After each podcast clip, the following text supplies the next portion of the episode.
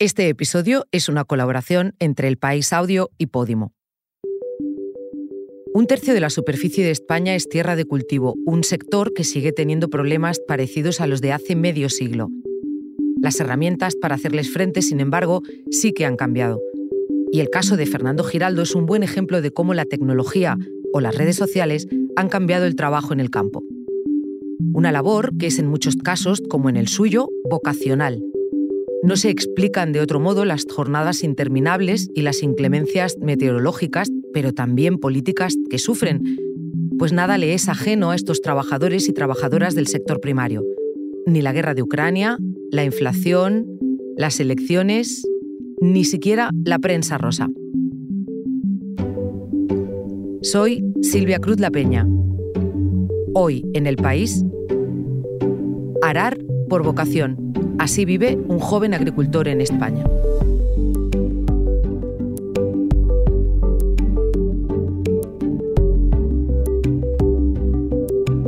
Esta historia la trae mi compañero José Juan Morales. Todo pincha, todo corta, todo quema, todo está muy frío, todo mancha y todo te puede matar. Fernando Giraldo tiene 35 años.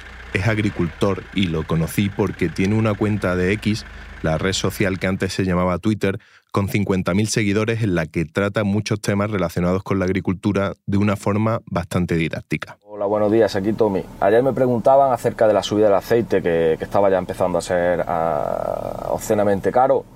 De hecho, en las redes se llama Tommy Rode y así lo voy a llamar. Yo Tommy, yo prefiero Tommy.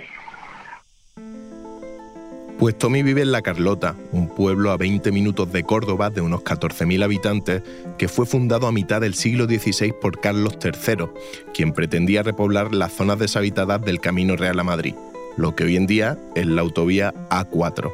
El rey trajo a colonos alemanes, flamencos, catalanes y valencianos, a los que dio tierras, aperos y semillas para que cultivaran su tierra. Cinco siglos después a Tommy no le ha dado tierras el rey, él tiene arrendado un terreno de unas 70 hectáreas casi fundamentalmente formado por olivos, aunque también cultivan algunas zonas distintos tipos de cereales en función del año y también de la demanda. En España, un tercio del territorio es superficie de cultivo. Sin embargo, según la última encuesta de población activa, menos de un 4% de los activos del país se dedican a la agricultura, aunque hasta los años 60 fue el principal sector económico. Estos datos no impiden que la cuarta parte de los olivos del mundo estén plantados en España y que una de cada dos botellas que se venden de aceite provienen de este país. Tommy no se dedicaba a esto, él estudiaba Derecho y Empresariales, pero la pérdida de una persona importante en su vida lo llevó a buscar un cambio. Cada uno se cura como puede.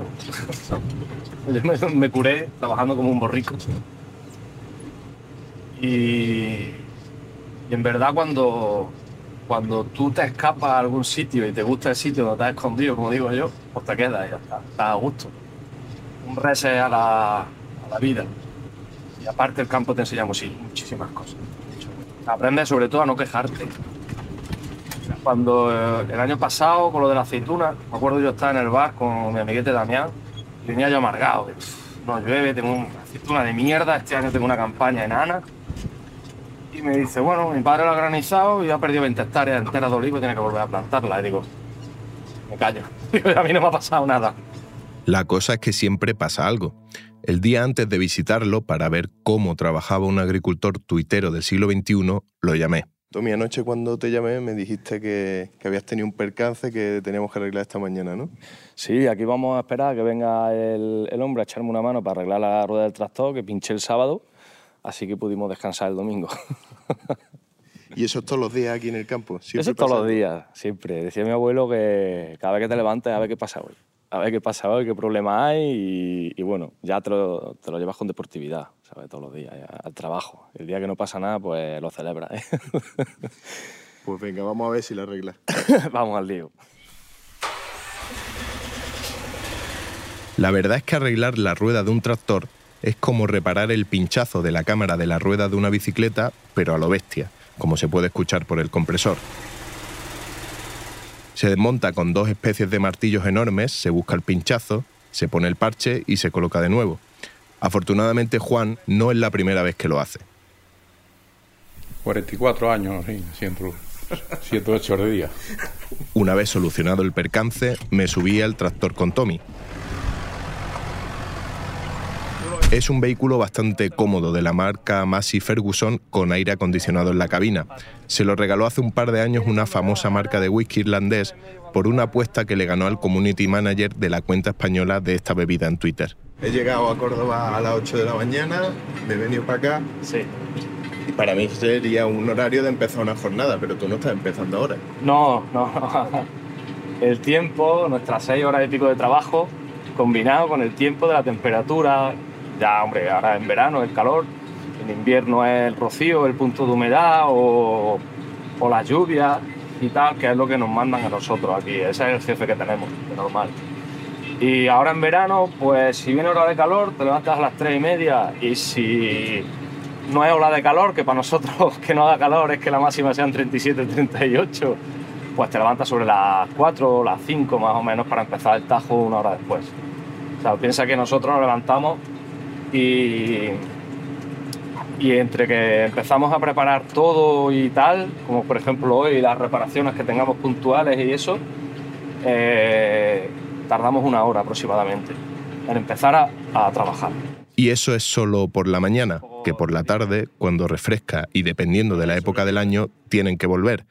Es una tarea muy física y la edad media de un jefe de explotación agraria, como Tommy, es de 61 años y medio. Pero no es el único hándicap para una persona de esa edad. Muchas veces me han dicho, dice, tenéis que vender vuestros productos, crear una página web, hacer no sé qué, no sé cuánto, y siempre digo lo mismo, digo, eh, dile a tú a un señor de 65 años, que es la media de, edad, la gran mayoría, que se ponga a innovar con su edad, que uno que quiere ya es jubilarse y, y dejar el, campo al que venga detrás o simplemente arrendarlo, porque no hay relevo generacional, así que a poco, a poco se lo va a dejar detrás. Pero aún así en la agricultura sí que hay un montón de avances técnicos que año a año ayudan ¿no? a hacer la cosa por lo Eh, menos un poco más fácil. Sí, a ver, la agricultura es el oficio que más recorrido tiene en el planeta, es uno de los más tecnificados. Piensa que llevamos eh, miles de años tecnificando la manera de, de alimentar la humanidad. De los egipcios con las inundaciones y las rotaciones que hacían de cultivos, por ejemplo, los romanos que continuaron, eh, los moros con, los- con las acequias, para los riegos y todo lo demás es una... Siempre se ha ido tecnificando. El problema es cómo se come uno, una persona mayor que no sabe ni usar una tablet, que le cuesta poner el teletexto ya con la edad que tiene, mm, tenga que tener esa exigencia tecnológica tan grande. Pues lo tiene que tener, y ya está, porque es, su oficio. O sea, yo, por ejemplo, eh, el otro día vi un vídeo eh, de un señor eh, de 70 años que estaba cosechando su tierra, pues son de estos que, como llamo yo, agricultores genuinos, que trabajan su tierra, tienen mucha tierra, pero trabajan ellos nada más, de cereal. Y decía el hombre, eh, dice, toda la vida cosechando, yo no me quiero retirar, tengo 70 años. Dice, pero las nuevas generaciones no son capaces de, de hacer un trabajo que necesita dos manos.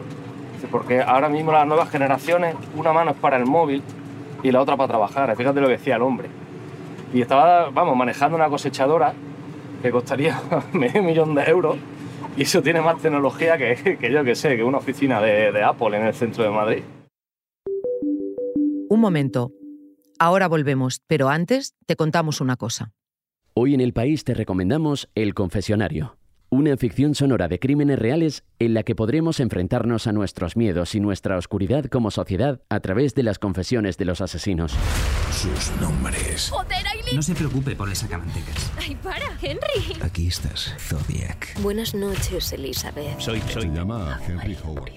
El Confesionario es un podcast exclusivo de Podimo. Porque escuchas mientras te informas con las mejores historias, te regalamos 30 días gratis de suscripción a Podimo, la app de podcast y audiolibros. Date de alta en podimo.es barra hoy en el país. Después, solo 3,99 euros al mes.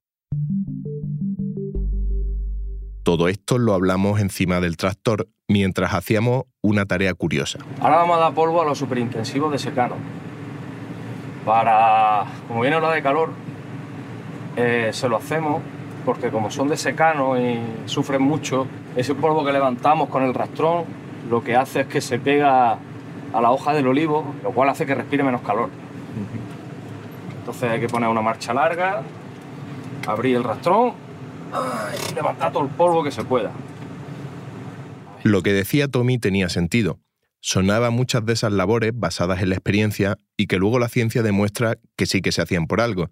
Sin embargo, hasta el momento, lo de dar polvo a los olivos no tiene base científica. Pues es que renta más vender productos que a demostrar algo así científicamente, digo yo, vamos, no lo sé. Mira el conejo. ¿Dónde está? Ahí va para allá. Ahí va para allá. Ese está empanado. Ese de vez en cuando viene aquí y se va saltando las calles. Te, te va viendo y se salta y se pone en la que vas a entrar tú. Se ha ido ya, ¿no? Y bueno, ¿y luego vivir de esto qué? O vivir de esto es como todo. Si tienes poca. necesitas poco para vivir, puedes vivir de esto. Pero no es que sea una maravilla. Yo vivo de esto, eh, pero tengo que compatibilizar tanto con, bueno, trabajando para terceros y tal, porque una cosa es vivir de algo y otra cosa es mal vivir con algo. Yo, entre lo que he perdido por la sequía y he dejado de ganar, a, gira en torno a unos 50.000 euros este año. Eso es la agricultura. Eso es la agricultura. O sea, a mí me preguntaron una vez cómo estáis los agricultores con el tema de la sequía y tal, y yo ya estaba yo ya cabreado y tal. Y le dije al, muchacho, le digo, si quieres saber eso al 100%, llama y le pregunta a mi señora. Y no lo entendía por qué. Y, y le dije, porque ella es la que sabe que no duermo, que estoy todo el día acelerado, que cabreado, taciturno también, que no sabes para dónde tirar, no te apetece nada, porque ves que no que la cosa no va como debería de ir, que, empieza a, hacer- a- a hacerse todo demasiado cuesta arriba, un pozo sin fondo. Piensa que el año pasado todos los olivareros de España trabajaron como, como el que trabaja gratis, porque sabíamos que no pasamos de cuidar aceitunas a cuidar los árboles, porque no íbamos a tener cosecha. Si no tienes cosecha, todo el dinero que estás invirtiendo para ese mantenimiento, que son los costes fijos que tiene una empresa, por ejemplo, es a cero durante, durante 12 más 6, 18 meses seguidos. Eso es el, trabajo en el campo. Que de 9 años uno te toque la flauta con suerte y ganes algo de dinero. Lo demás es aguantar el chaparrón. Porque más o menos de media me estaba hablando ahora jornadas pues de 12 horas. Sí. Cuando cogéis la aceituna, eso sube a 17 horas. Y, Ah. y eso de media al día, ¿cuánto puedes ganar? Ah, haciendo la cuenta como un camarero, Sí, como un sí. trabajador normal, pues unos 2 o 3 euros la hora. ¿Cómo te queda? Pero es tu empresa. Es que tienes que hacerlo sí o sí. Tienes que hacerlo. Porque igual un año vale dinero lo que estás haciendo y te pagan bien. Y porque cuando le has echado tantísimas horas a tu tierra, eh, es muy complicado que quieras irte de ahí. Eh, es lo que digo, eh, la, la agricultura no solo es el trabajo, es, to- toda tu vida gira en torno de la agricultura. Nada, yo, yo me voy de vacaciones y tengo que irme de vacaciones entre campañas y una vez me acuerdo yo que tenía pagado unas vacaciones en Cádiz, dos semanas. Cádiz es precioso, pero es carísimo. Eh, cuatro días estuve en Cádiz y me tuve que volver porque cayó una granizada, una granizada enorme y tenía que sulfatar. Eso, eh, que yo entiendo que eso pasa en todos los trabajos, pero en este pasa más.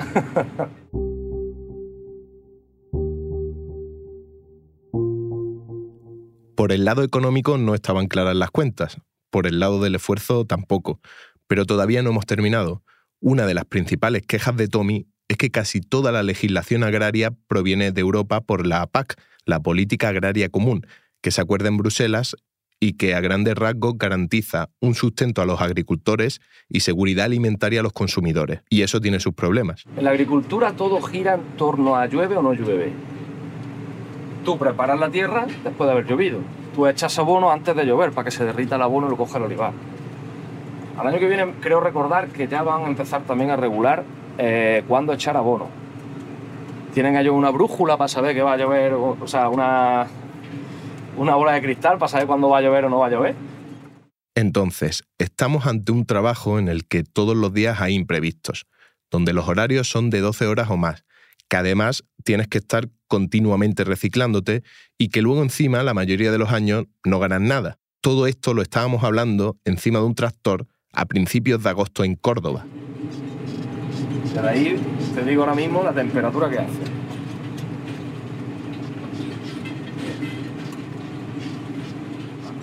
Ahora mismo hay 32 grados ahí.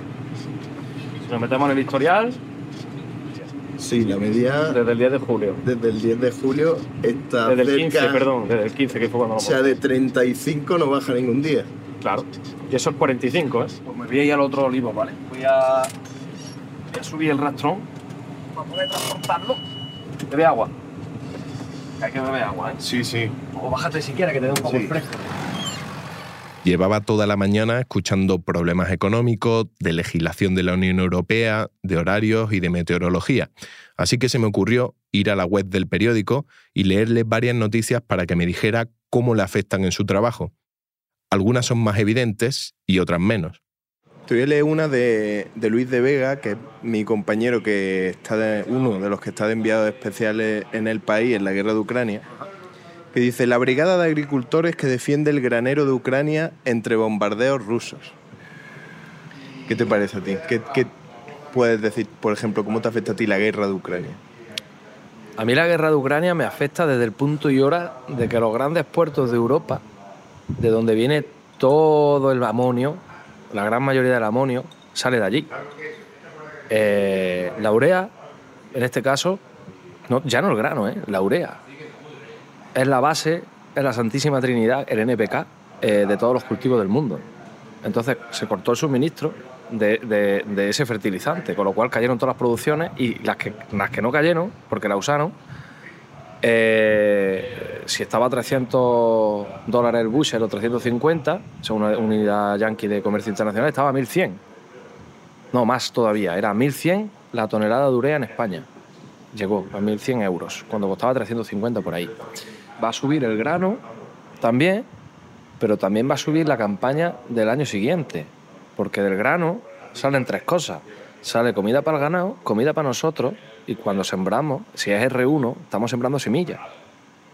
Y ya tenemos que la semilla del año siguiente va a ser más cara, porque le hemos echado un fertilizante que ha subido un ciento y pico por ciento largo, con un gasoil, el doble que ya lo has visto, de, de más caro, y con unos costes más caros todavía. Y con esa semillita, que ha sido más de dos veces más cara, el coste de producción, vas a sembrar al año siguiente. O sea, el coste se arrastra a dos años vista de normal. Y eso acaba en las inflaciones al consumidor que hemos visto estos últimos años. Pero, ¿qué inflaciones tenéis los agricultores? Aquí llega según, según, según quien lea, pero y según el, el tipo de cultivo va del treinta y tanto al ciento y pico por ciento de inflación.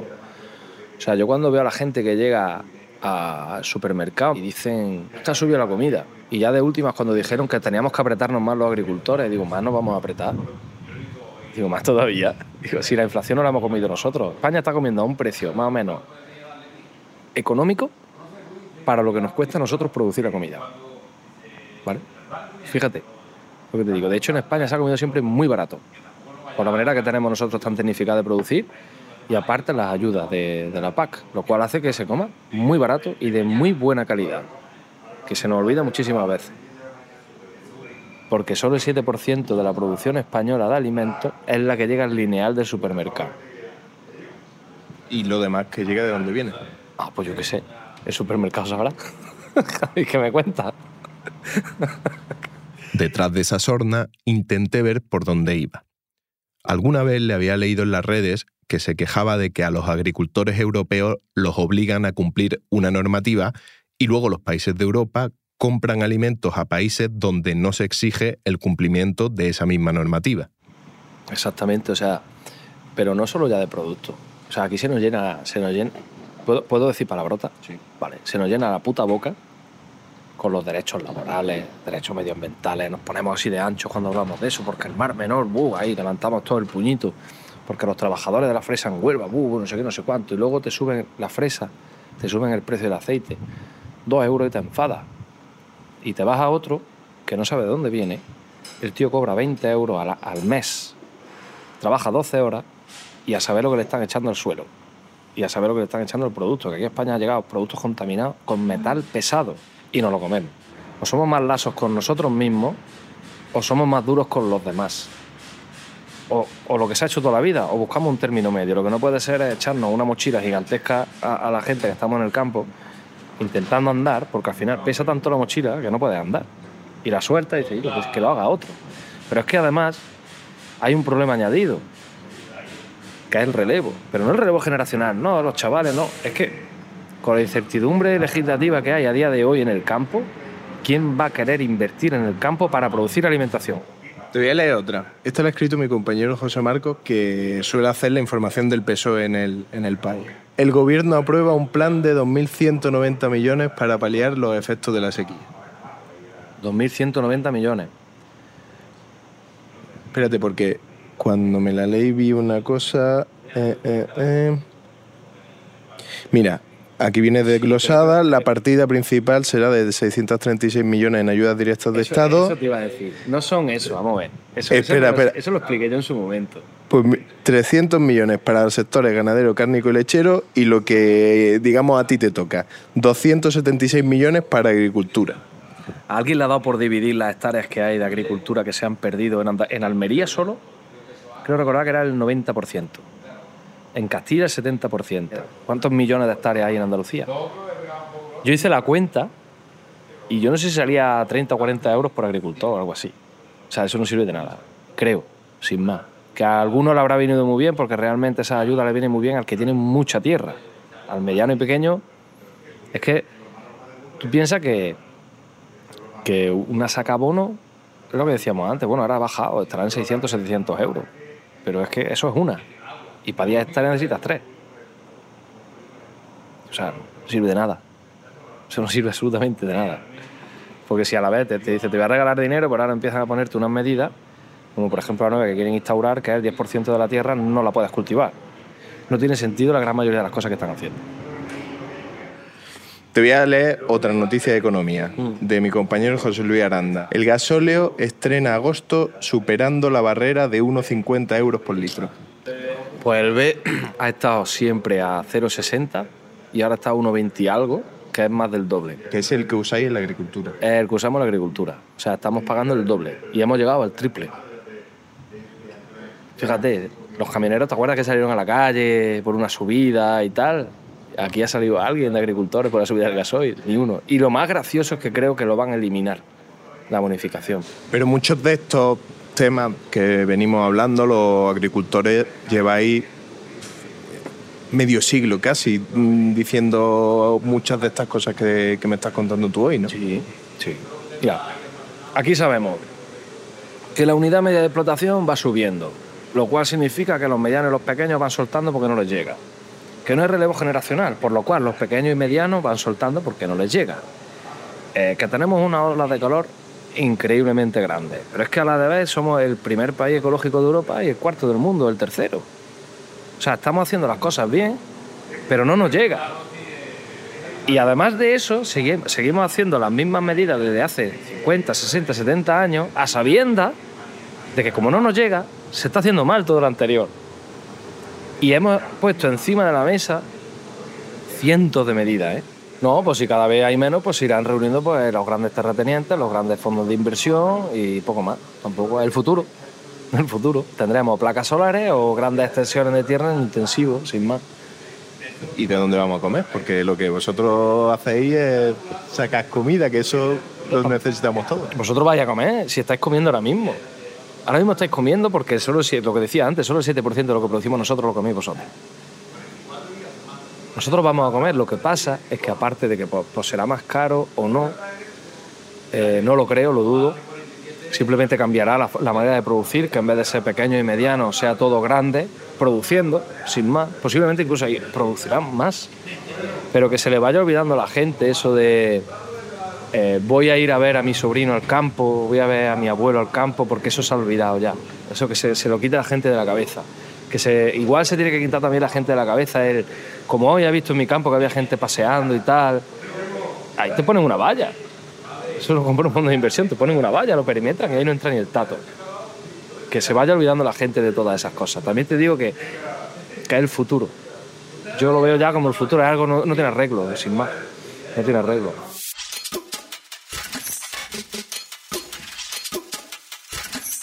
Tommy es un agricultor particular. Por su actividad en redes sociales, algunas marcas le han echado un cable, como con lo del tractor, y ha llamado la atención de varios medios de comunicación. Precisamente, gracias a una de esas interacciones en un programa de radio, recibe la mitad de sus ingresos anuales. Pues mira, fue la pandemia, porque la pandemia la verdad que la gente con las redes sociales, pues como eh, muchísima más actividad y más cuando está en el campo, porque la gente como ve aire libre. Y fue la primera vez que contactaba yo con Juanma Romero y me dijo, te voy a llamar de Europa FM no sé qué día por la mañana. Digo, vale. Me llamaron y yo estaba podando eh, un olivar en seto. Y hablando y hablando ya me dice, ¿y por qué no vendes aceite? Y yo le dice, mira, vamos a hacer una cosa. Dime un correo, yo, eh, dice, te pido aceite, te lo pago, mejor dicho, dice, porque el trabajo se paga. Y, y lo dejamos aquí puesto a ver si a alguien le apetece. Y digo, vale. Y yo había llamado al, al señor de la almazara y le dije, oye, ¿a ti te importa envasarme un poco de mi aceite? Digo, yo no sé si van a ser 100 litros o 10, pero bueno, algo de aceite. Fueron 13.000 litros en una semana. Y yo abrí el correo y allí no, no, no pedido y pedido y pedido y, y no tenía ni precio. La gente te pedía, oye, que quiero 20 litros, que quiero una caja, ¿de cuánto la caja? Yo quiero una, yo quiero una, yo quiero una. Y fue muy bonito, la verdad. Y ese año yo recuerdo estar diseñando la, la etiqueta, cogiendo aceituna encima del vibro, negociando a la vez los precios para los portes de los envíos y con el señor de la fábrica a ver cuánto me cobraba si yo envasaba a mano o venía otra persona a ayudarme. Fue un follón, pero fue un follón muy bonito, ¿eh? Fue un follón muy bonito. Y a raíz de eso sigue haciendo, ¿no? Eh, Todos estos años.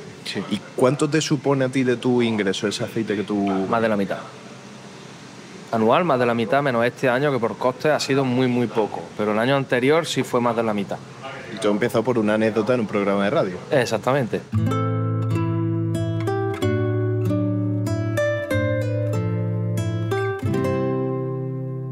Cuando refrescó, volvimos a subirnos al tractor. Llevaba todo el día preguntándole que si con ese panorama no le daban ganas de darle una patada a todo y dedicarse a otra cosa. Y cada vez que preguntaba, se iba por los cerros de Úbeda. Eh, piensa cuando planta un olivo le pone un tutor al lado, ¿no? Para que vaya recto, ¿no? Pues lo mismo, es como un hijo que tienes que criarlo hasta arriba y que para estar luego orgulloso de él. Supongo que será por eso, ¿no? O sea, es una vida diferente. No una vida que se mezcla con el trabajo. Tommy suele trabajar con dos agricultores más, dos hombres de 56 y 47 años. Uno de ellos, Sebastián, el de 47, estaba en la finca aquel día. ¿Cuántos años lleva usted trabajando con él? 16. No, no, tú entraste después. Dos años estuve yo aquí solo con el indio. Oh, uf, uf, 13, 14, 11, por ahí, por ahí anda la cosa. ¿Y ha aprendido? Sí. A fuerza de palos, pero aprende. Él me ha contado que, que él es vuestro jefe, pero que aquí los que le regañáis sois vosotros, ¿eh? Sí, cierto, cierto. Además le encanta, una cosa que le encanta. oye. Y sobre todo cuando, bueno, no lo puedo regañar porque después me pasan a mí las cosas y se ríe de mí. no es cierto, no es cierto. Una vez me quedé yo sin, sin gasoil, fue ahí arriba, a los Santana, que no estaban ni plantados los olivos aquellos. Y yo le echaba 20, ve- 20 litrillos, pero es lo que me decís vosotros. Eso con 20 litros va sobrado para el remolque, con un Tamagotchi que llamaba yo, un 2120, un John Deere. ¿Qué pasa? Que de normal la gente lo deja parado y eso no gasta mucho, pero yo me iba a la vera del vibro para que me fueran echando la aceituna. Y cuando voy por allí con el remolque hasta la bola de aceituna, plop, plop, plop, plop, plop. Y eso pasó hace ya un montón de años. Y cada dos por tres me lo decía. Y yo, eh, a mira el gasoil, a mira el gasoil, todos los días, pero y un año y otro. Y de repente un día voy a desbrozar y me voy a lo de arriba, que te ha quedado el pico de arriba, no sé qué. Digo, venga, vete. A mira el gasoil. A eso le da de sobra. y me llama. Y yo que me quedo sin gasoil, allí arriba en la loma. Además, esa te dolió, ¿eh? Ese me dolió a mí. Porque eso de ir cargado con 20 kilos de, de gasoil en la ladera y luego volver a subir. Ya no me pasa más. ¿eh? Seguro. ¿Y este es el más joven que hay por aquí? De los que yo conozco, sí.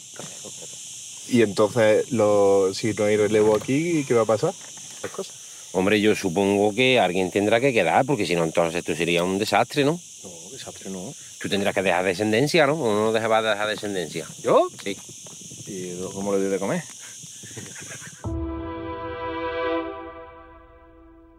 Una caja de pañuelos, salmorejo o café. Los famosos venden de todo para convertir su imagen personal en un imperio comercial.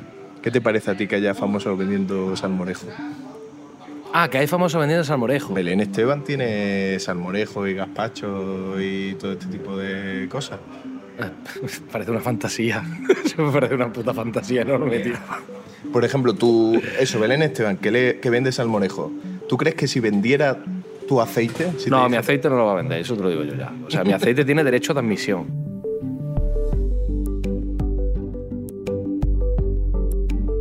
Este episodio lo ha realizado José Juan Morales. El diseño de sonido es de Nacho Taboada. La edición de Ana Rivera. Yo soy Silvia Cruz La Peña y he dirigido este episodio de Hoy en el País, edición fin de semana. Mañana volvemos con más historias. Gracias por escuchar.